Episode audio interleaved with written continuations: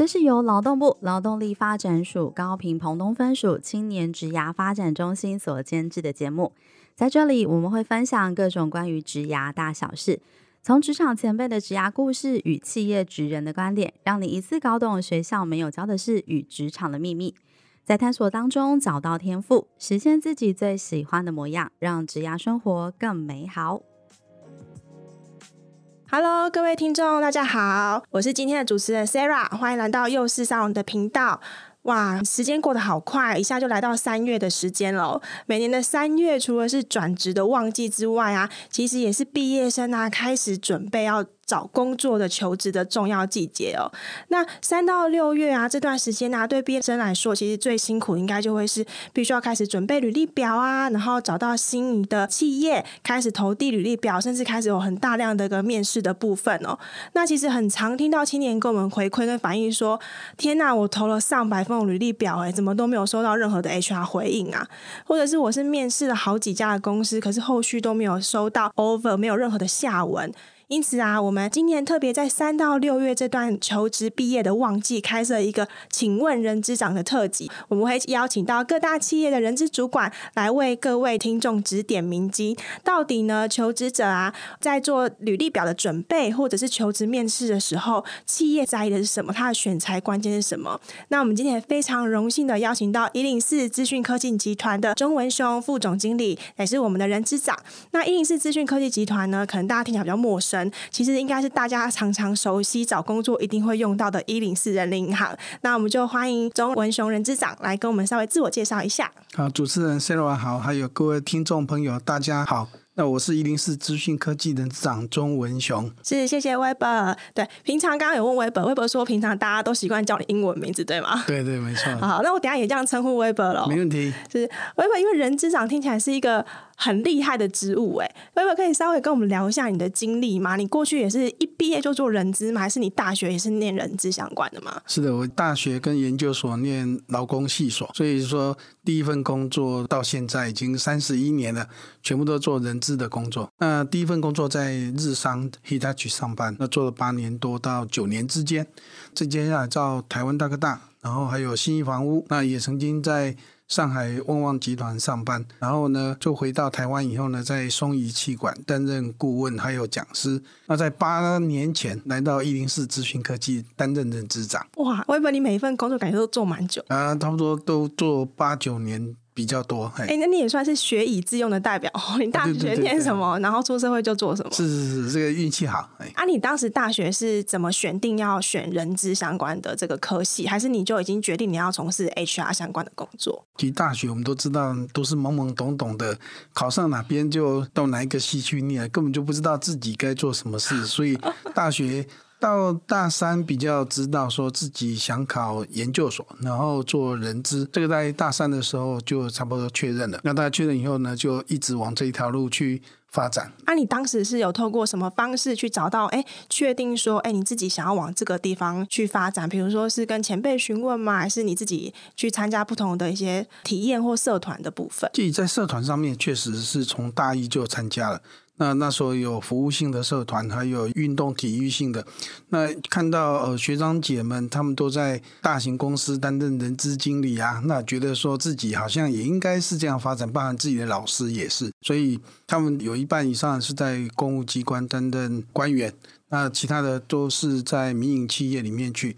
那我觉得在看学长跟老师们的职业发展，就决定说我应该也是。可以这样发展，所以从大三开始就已经抱定要念研究所，然后再去做人质的工作。那大一、大二基本上都还是在玩的阶段。大一、大还在摸索就对了。对对对。对，大三比较确立志向，所以你会建议我们的听众，如果他还在求学阶段啊，还在呃可能摸索未来的志趣的话，听起来多参加社团或跟前辈这边切磋请教是一个蛮好的方式。但如果要从人资的专业来看的话，呃，学生如果从事社团的经验，对他在未来的职涯上一定有很大的帮助。嗯，哎，那人资长，因为平常你也很常去学校跟青年同学互动嘛，你有没有建议，就是说现在可能是大三，或是已经届临大四，要准备要出社会，或是刚毕业没多久的青年，他如果想要还不够了解自己可能喜欢的工作类型的时候，他可以透过什么方式去摸索或体验？我们知道学校里面都会有职涯适性测验，那包含一零四也有，所以。都会建议各位同学啊、学生可以在一零四或是在学校里面呢参加职能性格的测验。那测验完以后呢，其实你可以先啊把那报告看一下。那跟你了解的自己，或是爸爸妈妈了解的你，或是同学老师了解的你，那到底有什么相关？那你大概可以从很多人的回馈就比较确定说。哎，我好像比较适合做行销企划，那刚好我又喜欢，那应该这个就是准的。所以简单讲，就是你要知道说，哎，我做什么事情会让你觉得比较快乐，然后你又乐此不疲。就好像说我在大学的时候，既然念念劳工系所，所以我对劳动基准法的法令就很喜欢去研究。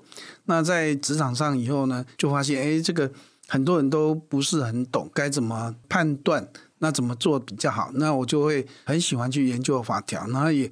也会跟劳动部的一些同学或是学长姐们去做一些交流，就是那也给他们回馈，所以后来就觉得好像能够把自己的工作跟兴趣跟专长结合在一起，找到自己兴趣的，那这个就应该是最幸福的。真的，我觉得找到自己兴趣、有热情的工作比较能够长久，对不对？对对对。但是我发现也很多青年在回馈说，其实他们可能到了大四的时间，准备要进入职场了，或进入职场一两年。我记得英是最近有一个研究也讲到说，好像有百分之三十的呃社会新鲜人，他其实第一份工作是不满一年的时间，甚至只有几个月。那可能是因为他发现，哎，做了之后跟他想象有很大的落差。那如果真的同学遇到这样的状况，他他真的读到已经要毕业了，或者是他甚至已经出社会工作一阵，才发现说，哎，这个跟我期待有很大的落差。你会给他什么样的建议或回馈？有这种状况还蛮多的，的哦、就是我们看育婴室的职涯诊所里面，也确实很多年轻人都会问说，那我我大概目前三个工作，每个工作做不到三个月哈，然后接下来我要怎么办哦？那我们知道说，以人资的角度都不喜欢看到那个你的年资只有三个月到六个月，然后一直在换。这样子的话，人资大概是多先打个叉。是，那会有这种状况，其实有几个原因。第一个就是你一开始在应征这个工作的时候，或是面谈，你没有先确认这个工作的职务内容。那第二个有可能是，呃，面试官跟主管在跟你面试也没有讲清楚，那让你进去以后就发现这个跟你当初的预期有很大的不同，比如说工作内容、薪资待遇，还有轮调，那可能都跟你当初预想的都有很大不同，所以都通常建议第一个多收集这个职务跟工作这家企业的一些实际的状况，还有一些他们的产业前景。那第二个呢，就是在面谈的过程里面，跟主管问清楚，就是说哪些是你在意的。比如说，一个工作做三年，可不可以有轮调的机会？那是不是要常常加班？然后呢，是不是有训练发展的机会？然后呢，是不是可以周休二日？那哪些是你自己内心会在意的事情？请你一定在那个时间点要提出来，然后获得确认。否则的话，通常我自己的经验也是一样，当你没有问清楚进去以后呢，你会发现，那这个过程呢，真的很辛苦。刚好 Web 也讲到面试这一块，我也很好奇，想问 Web，就是我记得我刚毕业的时候，其实我都开玩笑说去面谈都都很害怕，很像去参加一个什么样的比赛，有没有？然后通常其实面试官大部分都很和蔼可亲，那最后一定也会问你说：“哎，那今天面试到这边结束啊，同学有没有什么想多问的，可以再提问？”通常如果那一批都是新鲜人，就一片安静。当时就想说，到底什么问题可以问，什么问题是真的不能问，是地雷问题？Web 有没有什么回馈？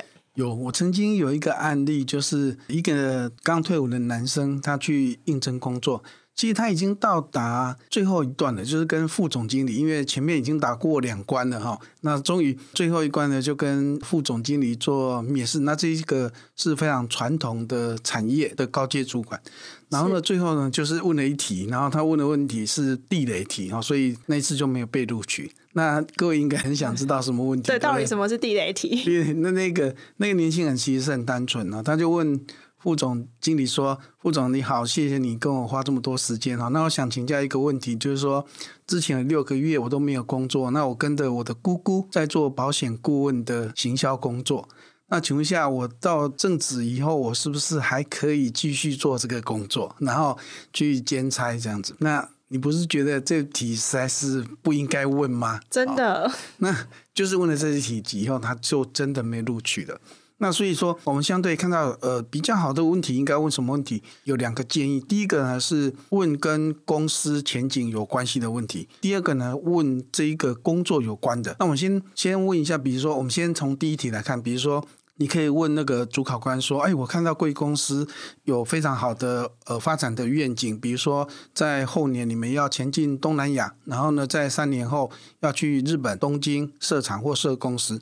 那我看到这么好的一个产业前景，那请问一下，现在的进度跟发展是不是一样，还是更超前？那可不可以请你跟我回馈这一题？这样，我可不可以问这一题哈？哦、那、哦哦、那这样主管官就觉得，哎，你第一个你相当了解我们公司哦，哦对哦，你知道我们。”们现在要去东南亚哦，然后三年后日本哦，你真的是有做功课，那他当然就啊又关心我们公司，对不对？他会觉得你是一个很用功的求职者。那第二个比较好的问题跟工作有关，你可以比较谦虚的问这位主考官说：假设我很荣幸哦，可以接受贵公司的录取。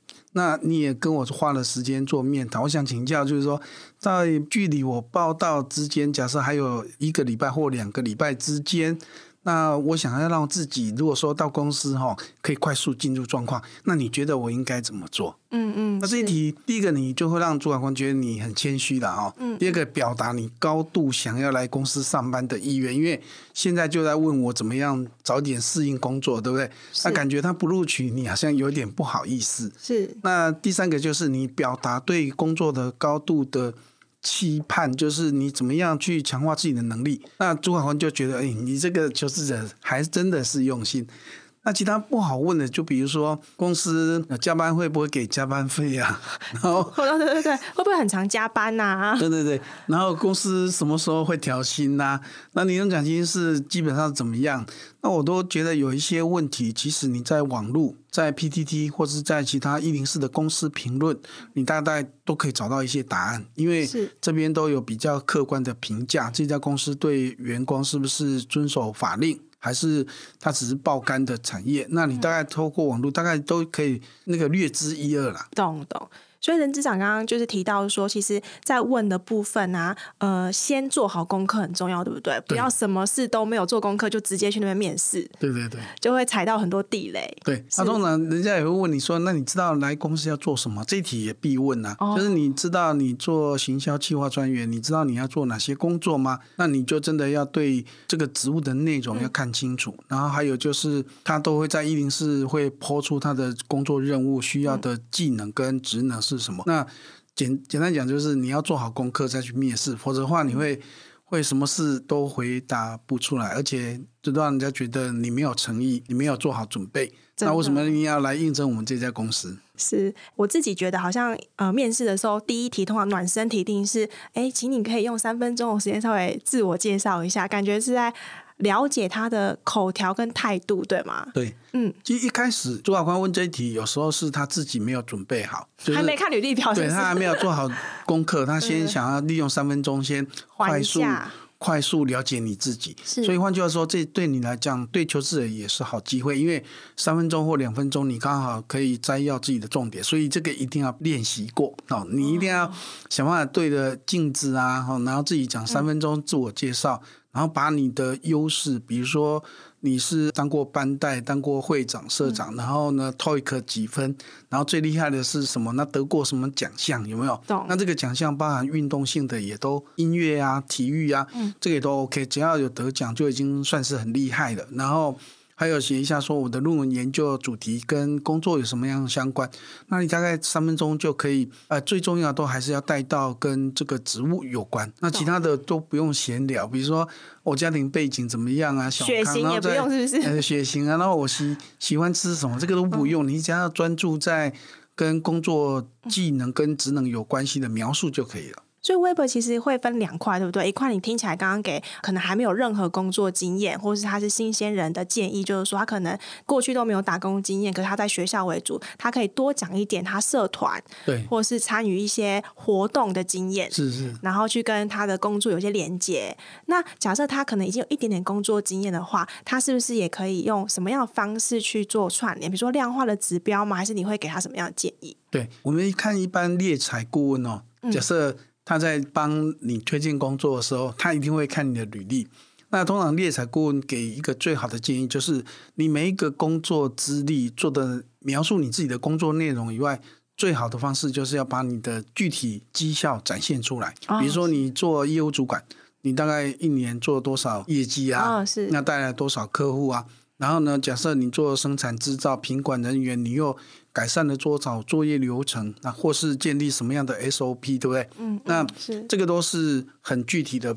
那你可以从数字啊、比例啊、市占率，还有你的流程的改善的节省的费用，那都可以用数字来展现你在工作绩效上面的一个具体的成绩。那这样子比较容易被求被那个主考官看到你的功力。是，哎，那 Web 如果打工的经验，你觉得适不适合写？比如说在某某便利超商，或在以前学校学生最常做，就在学校图书馆打工或餐厅打工。你觉得这种适合写在履历表上吗？如果他完全没有工作经验的话，没有工作经验，这个一定要写。通常。哦呃，虽然说你可能只有三个月或六个月，但实际上一般的人资专员或是呃主管他会看这一个，主要是因为即使你在餐厅端餐盘，嗯，或是洗碗盘或剪菜，嗯、或是在在呃在图书馆在图书馆当行政助理，嗯、对不对？是，是。或是在加油站加油，其实这些工作经历虽然短，但是你要该呈现的还是在于说你在打工的过程里面学到什么，比如说。哦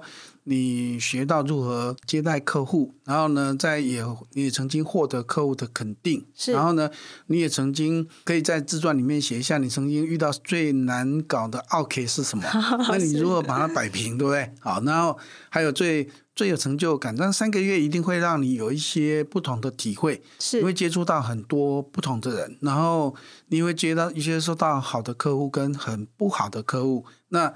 这个经验的那个分享在自传里面是非常重要，就是，哎，对，比如说你端餐盘，你也曾经烫伤客人，那你又怎么做呢？然后是你即使自己没有案例，你看到别人或是看到主管，嗯他们是怎么样做这些。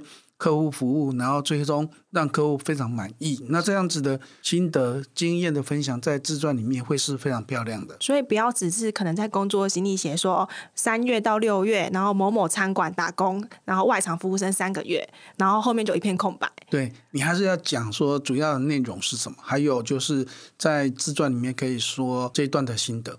没错。那因为在公司里面，我们知道说你都跟人相处，那你也可以从。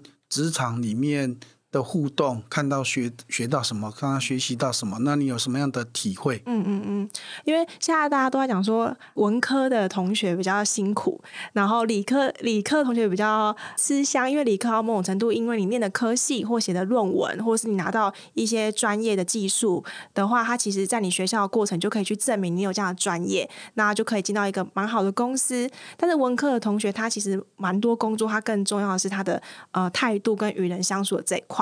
所以变成在履历表上，你要呃更能够量化的去产呃显现这一块你的一个优点或者是一个经验值。是的，所以我都建议履历跟自传呢一定要好好准备，因为毕竟只有一份嘛，对不对？呃、入场券。对，入场券这一份要好好准备。但是我们等一下后面要提到，就是说你要呃获得人家的邀约面试，那个刻字化的履历就很重要。换句话说，虽然你有一份标准的履历，但是因因应不同的职务。举例来讲，比如说你做你想做行政管理，那行政管理工作就很多，是总务行政，还有像事务采购，是然后人资专员、教育训练专员，或是国贸助理、业务助理，是啊，全部都是，或是会计，哦，这全部都是行政管理工作。是，但是你刚刚看到我念的这些工作，其实每个人的职务内容跟专长跟技能需要都完全不一样。薇薇，你刚刚也提到，我们从面试开始讲，我们有点是哦倒装的概念哦。那面试前其实最重要就是履历表准备。那你刚刚也讲到我们履历表的呈现，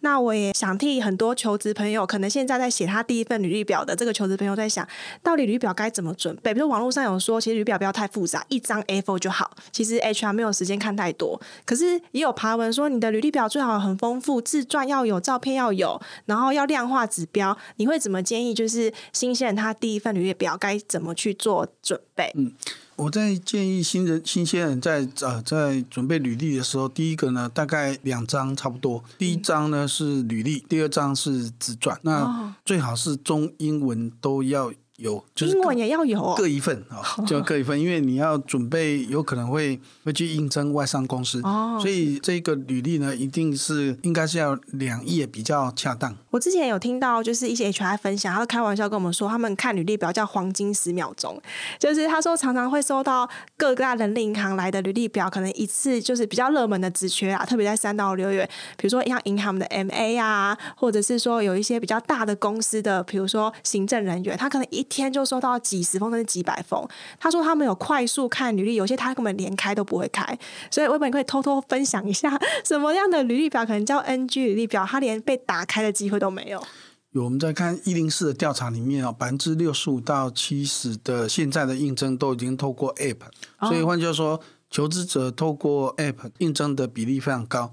但是我们大概几乎也可以确认，就是说，他如果透过 App 的话，他就会应征上五十封或甚至上一百封。嗯嗯那呃，你可以几乎可以确定他是不会有客制化，所以这是比较可惜的。哦、所以他就一份履历就要那个闯遍天下，投一百家的，对对对对对。那一百家大概经验里面，大概只能够有十家约他的面试就已经不错了。哦、所以。这个在履历里面的筛选，HR 通常都会先看一下他的那个第一页，跟我需要的专长、跟技能、跟经验是不是有相关。那所以说，在第一页的话，HR 看第一页，他一定你一定要把重点拿出来，就是哦，那比如说你的毕业学校是不是大学？不要写错或写反。对对，有机械工程系吗？然后有几年的工作经验。嗯嗯，那最厉害的还是要把技能证照跟。跟你的那个工作经验呢，就要写在前面，让人家看到，哎，你就是高手啊。是比如说，你是要应征城市设计师，是，那你一定会讲你最厉害的城市语言嘛，对不对？那跟他需要的是一致吗？嗯、那跟他需要的那个专长是不是一样？那如果对的话，大概他看到关键字都会，比如说看到，哎，有 Python，有 C 加加，哦、有 Java，那这个应该就对了。那看到三个字，他就觉得，哎，这个是中了中了。中了那如果看到你可你可以懂的语言没有一个是他要的，那直接就跳掉。所以所以你会看到他会看技能证照，还有就是你的专长。比如说他需要看起来是要外调，那英文的 TOEIC 没有没有六百五十分，没有七百以上，可能那你没有。如果他要求叫七百分的 TOEIC，像现在 MA 都是这样子啊。对。那如果没有的话，他一看怎么没有 TOEIC 的数字啊，有没有这个，那就直接跳掉，他根本连看都。都不会看，直接刷掉，对不对？嗯、没错，是。因为 Web 我有一个地方很好奇，就是 Web 你自己有没有经验？因为你看过这么多履历表，你可能看过上万封履历表，你有没有什么履历表是你真的连看都不会看的？第一个就是你照片有的话，一定会加分的。嗯、那虽然说劳动部跟呃通知人力银行一直希望能够降低容貌歧视这件事情，对，但是呢，一定是我们访谈的所有的企呃一般的企业跟人资。大概百分之七八十以上的企业跟人主管还是想要看到照片，虽然你跟他说这个照片哦都美肌美肤过的哦，然后你看到二十年前的有没有？对对对，你看本人可能会大大吃一惊哦，那你还要看吗？他们都还说就是要看，对，所以。照片在现在台湾的企业里面，他还是会想看照片。嗯、所以假设你没有放照片，第二个太简单。假设你就用一张在超商可以买得到的那种小张的简历表，你去投递履历。假设你是主管，你觉得你会想看吗？哦，就十块钱那种吗？对对对，真的。对，假设你是用人主管，你会想看吗？我真的不会诶、欸。真的，你就觉得说，哇，那个资讯呈现似乎太少，除非他真的很厉害，把他厉害的东西的那个专长跟工作所需要的完全连接，那可能就写几项就。就 OK 了。那这个倒是比较少见，所以在自传上面如果有适当的照片，然后另外呢，还有就是他要能够 highlight 出他的关键技能跟工作有关，那这样子比较能够吸睛。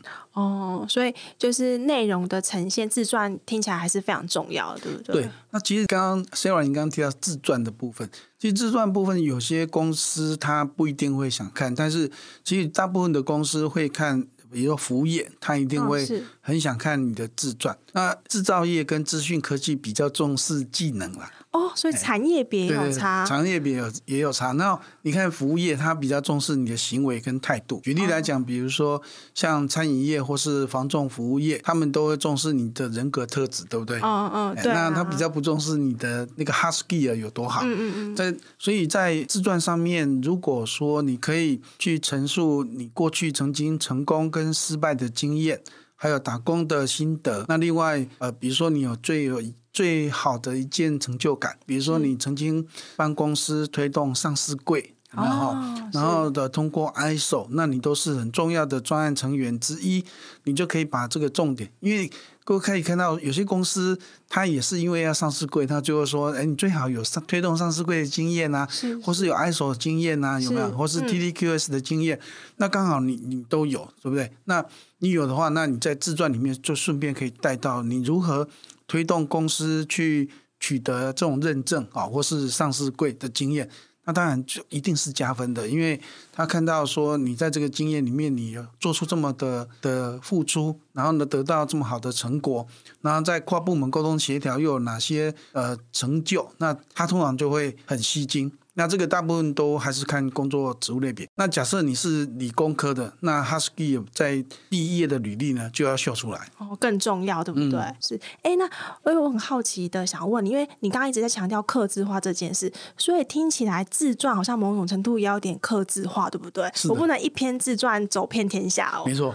真的哦，我我自己在一零四职涯诊所跟履历诊疗室里面，我自己有协助过成功的经历哦，都是客制化的。然后通常他们也都很多人在在那个呃履历诊疗室里面都认为说啊，我已经投封投了一百封了，然后呢有八家公司愿意跟我谈，那谈完以后都没有被录取，到底我是出了什么问题？是。那最重要就是不精准。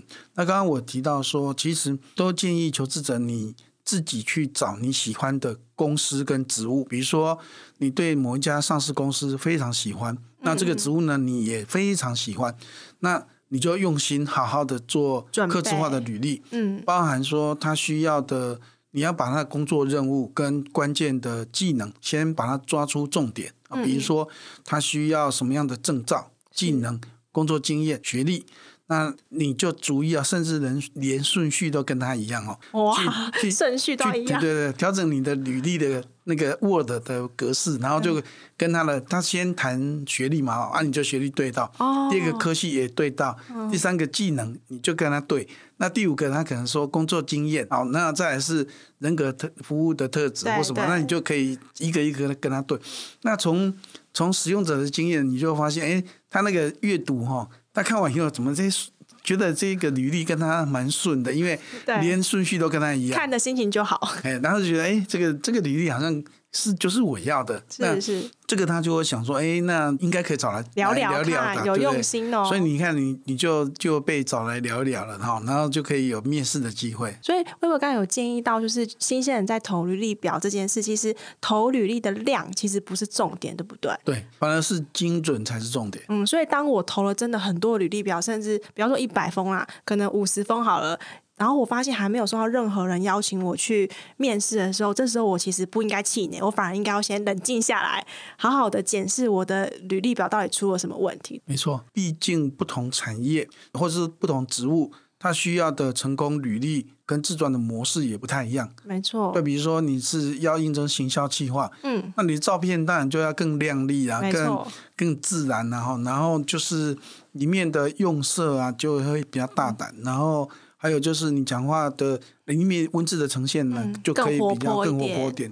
那制造业跟金融业可能会需要更多的专业，所以你的照片就要非常的严谨，专业的形象就不太一样了。看到感受就会觉得哦，这个人很值得依靠，应该是很遵守 SOP 的那一种。对对对，所以不同产业还有不同职务内容，它的所挑的照片也要不一样。然后呢，它的植物的内容呈现跟用字遣词也会不一样。嗯，那当然在高雄，就是我们 YS 自己的中心，我们今年也推出很多哎履历的讲座啊，哦、然后或是履历的一些见诊服务。所以听众朋友其实可以呃大量的来使用这些免费的资源，不要害羞，帮助自己，对不对？对，因为我我自己在看说，你只要一一招成功哦，那这种成功模式就。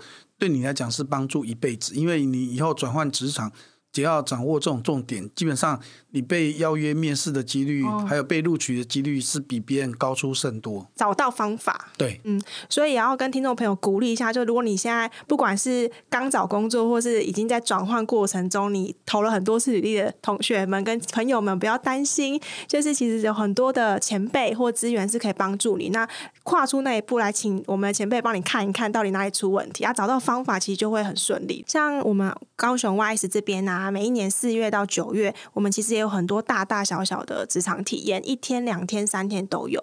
那除了职场体验之外，看这个过程中，其实也会加入可能一些呃比较实战力的一些 skill 的学习。那对青年来讲，都是免费的资源。其实应该要呃可以努力跟善加的利用，让自己能够从这个过程中去多了解自己或培养一些实力。因为我我自己在看年轻人在找工作或是实习机会，对我还是鼓励他多元的尝试。真的，哎、你像我自己刚毕业的时候，我。也就是有一点不知道怎么办，就是到底应该要选的是很大规模的企业，然后可能职类没有那么重要，还是我应该很重视职类，但是公司可能小一点没有关系？你会怎么建议我们青年朋友？是啊，你这一题我真的问的很好，因为坦白讲，这一题都一直在就业市场上面会被比较深入的讨论。是，那在一般来讲，就是说你要衡量自己的学经历，还有就是你自己的喜欢。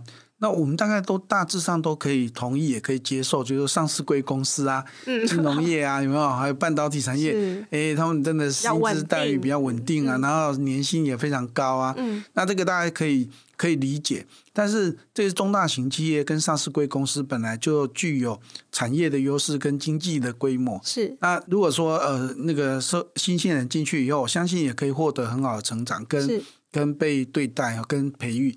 那中小企业难道就没有机会吗？当然也不会。所以这里面我都觉得中小企业，其实以我这一辈的职涯，我最你要说最大的遗憾是什么？就是好像没有去找到一家中小企业哈，跟他一起成长。然后呢，当他上市柜股票的时候，可能会被大家白眼哦。就上市柜的公司哈，有没有？他上市柜，然后你又跟他的时候，嗯，你可以获获得股票，跟公司一起获得上市柜。那这种过程，我觉得也是一种人生难得的经验。啊，那那刚好我待的公司都已经是上市柜公司，已经很大的公司，所以没有这个经验。那所以中小企业，我们自己在看说它的爆发力，还有就是它的未来性，那是可以。就是你要挑对产业，那比如说你你要挑对这个是明日之星，比如说它是生技医疗、绿能科技，还有就是像像还有资讯科技的应用或者 AI，我们看到这很新创有不少的公司，那你要不要投入这个？你可以做一些考虑，就是如果看到它的创办人跟经营者的专业度是够的，那市场的接受度也够，那它的诚信度也高。那我就觉得，那你就应该要加入了。就是即使它是很小的公司，你就应该加入，成为员工编号零零几的那个，对不对？对对对，个位数的。对对对，那你就会发现，其实很多公司里面都有那个编号前一百的，他们最终也获得非常好的股票啊，还有增值啊，还有美好的人生跟职涯。所以中小企业也是不可以去偏废，只是你要看怎么样去挑选，然后怎么做决定。嗯那一般来讲，就大型企业它的专业比较单纯，那中小企业跨领域学习的比较多。那大型公司有比较好的 mentor 跟跟长官会指导你。那中小企业靠自己的学习跟历练跟摸索会比较多。嗯、那这个要依照你自己的个性，还有就是你是不是很喜欢多元尝试，那自己去找到解决方案。那中小企业就是好的，所以其实我也不这样听起来，找工作的时候，先了解自己的个性跟那个企业的文化或组织的规模运行方式，也是很重要的一环哦。对，那我们、嗯、我们才说企业跟你的匹配程度，还有这个职务跟你的匹配程度有多高，哦、那这个都可以靠你自己去探索你的个性，还有你的能力，还有你自己想要的方向是什么。假设。你如果也是有一个想要创业的梦想，那跟着中小企业的新创，那它就是一个很好的过程。那假设你想追求稳定跟跟稳定的收入跟、嗯、呃成长，那。中大型企业上市贵公司就是好的选择，所以所有的选择其实都没有对或错，对，然后一定都有好的一面，可能或者是你觉得比较辛苦的一面，其实就看适不适合。对，没错，对啊，因为也听很多就是年轻朋友他喜欢去新创公司，嗯、多少是公司可能只有两三个，可是那个工作氛围非常 freestyle，对，对，对，对，他反而很喜欢。然后可是如果自己是属于那种比较喜欢有 SOP 或是比较确定的一个工作方向，可能大公司就会。比较适合自己，对，所以我都还是觉得最美好的职业还是适性而为，嗯、然后适才适所这八个字就是最完美的。但是当然我们知道是不可能每一个人都是这么幸运，是那所以说我都觉得先了解自己，然后呢再去用心找到一个你想要投入的产业跟职务，嗯，然后透过客制化的履历跟做好准备的面谈，我相信成功的几率是高的。过去。我看到很多那个给我的很多回馈，他们看他们回馈说他们找到工作，然后这样子，其实就我而言来讲，那个是相相当高兴的事情。对，那就是我那时候念气管系嘛，那毕业的时候，我们班的同学啊，大概有一半以上啊，选择去念了研究所。对 对，然后有部分的人可能选择叫出国念书，然后少部分人选择要就业。那你自己可不可以给我们呃年轻人一些建议？就是说，在做这样的选择之前，应该要先做好什么样的？呃，衡量或者是功课。嗯，其实我我刚刚一开始分享说，我在大三的时候，大家已经决定想念研究所，并没有要直接就业。呃，我们在看说你为什么要做这个决定，通常都要衡量自己。第一个，先要衡量家庭的经济状况，他有没有办法让你去支撑两年到三年去念研究所，那你不用收入。嗯、那家人如果支持，那当然是非常美好的事情，对不对？经济来源也是很重要。对。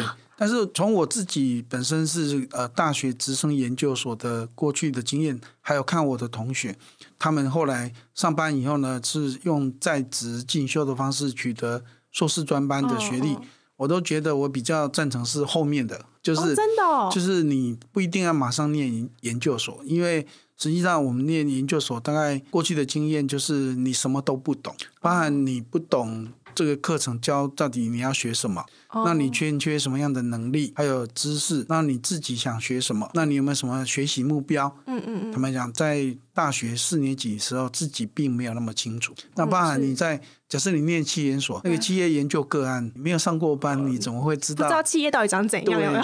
你你可能有实习，但是那个都还深度有落差。所以如果要重来的话，我都会想要选择就是先上班再念研究所。因为我有同学很可爱，念气管系，然后工作了几年之后啊，他的研究所念金工，就金属工业，然后跑去做很多那种什么饰品啊、戒指啊。哦、他说他找到他的人生的另外一个兴趣，他没有想要，原来气管系不是他的人生的归依处。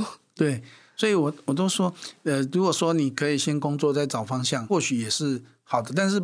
不一定，因为有可能你已经打好你的方向的。哦、那甚至有些专业领域呢是需要研究所，那个、比如说制成研发、半导体的，就是的。然后像研发研发的工作，不管是资讯科技的研发、嗯、AI、五 G、智能制造，或是半导体研发、晶圆的研发，其实他们如果说。你有透过呃直接在大学里面念研究所那种实验室啊，它也可以提供很好的那个实验的环境跟学习的环境。那这样子的话，其实直接念研究所也是好的。嗯，那一零四的调查还有一个蛮有趣的，就是你念研究所如果可以跨领域的话，哦，跨领域，跨领域哦，就是不要让大学跟研究所同样念一个专长啊。我以为要念同一个专长才会觉得自己很专业。没有没有，一零四的调查里面，比如说。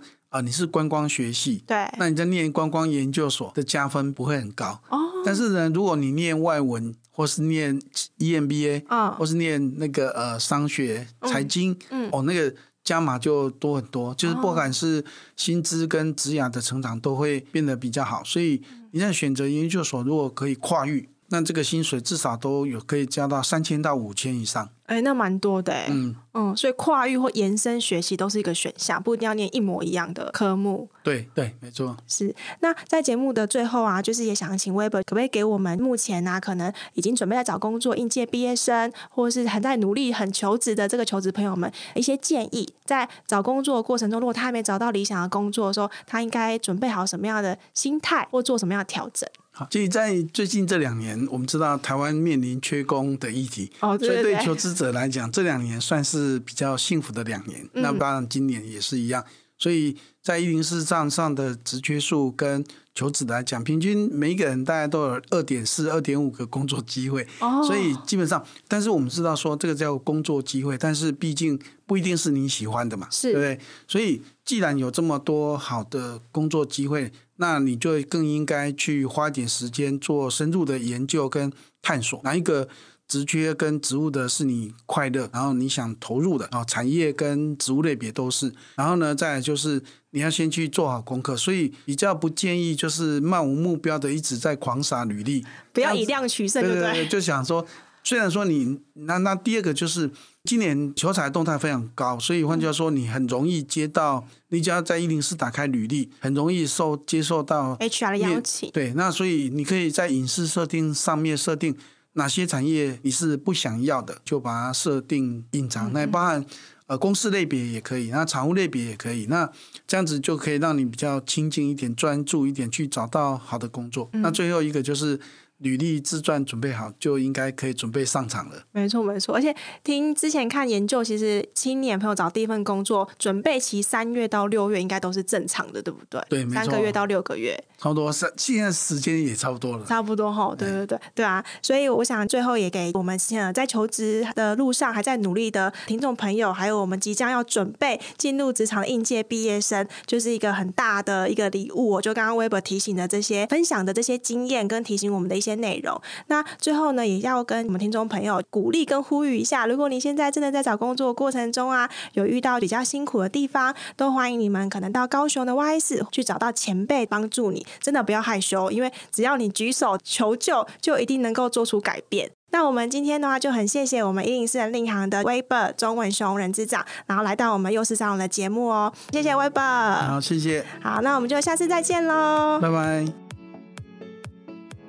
谢谢你的收听。如果你有任何的感想或是回馈，现在就到我们的 IG 跟脸书上给我们一些 feedback。如果你喜欢我们的节目，不要忘记订阅并留下五颗星评价，给我们一些鼓励，并分享给身边更多人知道。谢谢大家，我们下集再见。